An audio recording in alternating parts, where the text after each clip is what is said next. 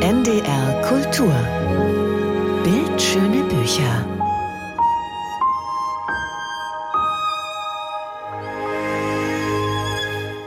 Die britische Zeitung Guardian nennt Paolo Di Paolo den Mann, der das glamouröse Nachkriegsitalien fotografierte. Und das stimmt.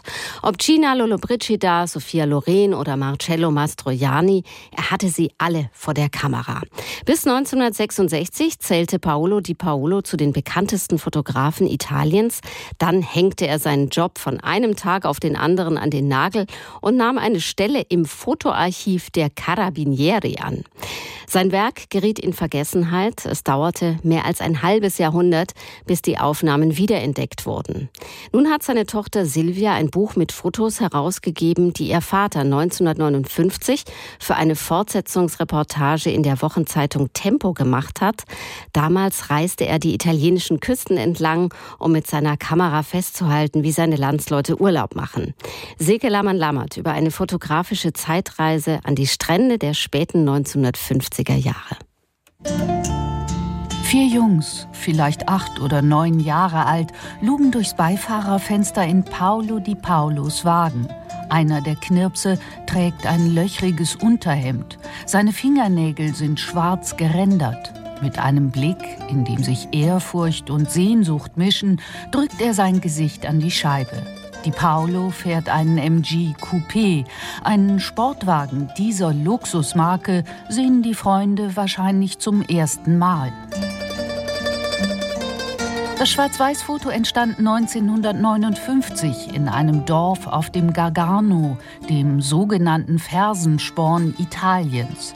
Eine Momentaufnahme, die die Zukunft vorwegzunehmen scheint – Schon bald werden mehr und mehr Touristenautos in die verträumten Dörfer rollen und das Leben der Jungen grundlegend verändern. Paolo di Paolo beginnt seine Tour in der ligurischen Stadt Ventimiglia. Auf dem Beifahrersitz nimmt der Autor der geplanten Reportage Platz, der damals noch unbekannte Pier Paolo Pasolini. Unterwegs versucht der Fotograf ein Gespräch in Gang zu bringen, aber sein Weggefährte gibt sich wortkarg und weigert sich darüber zu reden, wie die beiden bei ihren Recherchen in den Badeorten vorgehen sollen. Ein paar Tage macht Paolo Pasolinis Kapricen mit. Dann ruft er in der Redaktion an, um sich zu beschweren. Er hat niemanden interviewt. Er hat nichts aufgeschrieben und immer nur beobachtet. Aber der Verleger beruhigt ihn. Pasolini hat mir schon den Text für die erste Ausgabe geschickt. Er ist wundervoll. Die Aufnahmen, die der Fotograf von seinem Begleiter gemacht hat, bestätigen Pasolinis Ruf eines schwierigen Zeitgenossen. Sein Blick wirkt finster, das Gesicht verschlossen, die Körperhaltung abweisend. Kein Wunder, dass die beiden nach der ersten Etappe beschließen, ihre Reise getrennt fortzusetzen. Die Paolo braust mit seinem Sportwagen die gesamte Westküste hinunter bis nach Sizilien und von dort aus entlang der Adriaküste wieder in Richtung Norden. Überall, wo er Halt macht, fängt er das Treiben an den Stränden ein. Die Lebenslust der Urlauber, ihre Eitelkeiten, das uralte Spiel vom Sehen und Gesehen werden. Er drückt auf den Auslöser, wenn ein Schwimmer mit stolz geschwellter Brust von einer Klippe springt oder wenn ein Vespa-Fahrer und sein Sozius erfolglos versuchen, mit zwei langbeinigen Schönheiten anzubandeln. Die Paolo hat einen Blick für Komik, ohne sich über die Menschen vor der Kamera lustig zu machen.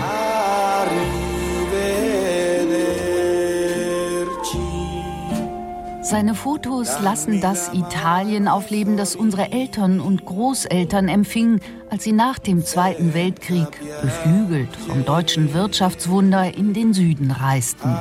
Die Bilder bringen die Atmosphäre von damals zurück, die Geräusche und Gerüche. Sie beschwören noch einmal den Charme der Fischerdörfer, die sich wenige Jahre später in Bettenburgen verwandelten – die Weite der Strände, auf denen sich heute ein Liegestuhl an den anderen reiht. La Lunga Strada di Sabbia oder auf Deutsch die lange Straße des Sandes bietet die einmalige Chance zu einer Zeitreise ins Jahr 1959. Im MG Coupé rund um Italien ganz ohne CO2-Ausstoß und schlechtes Gewissen.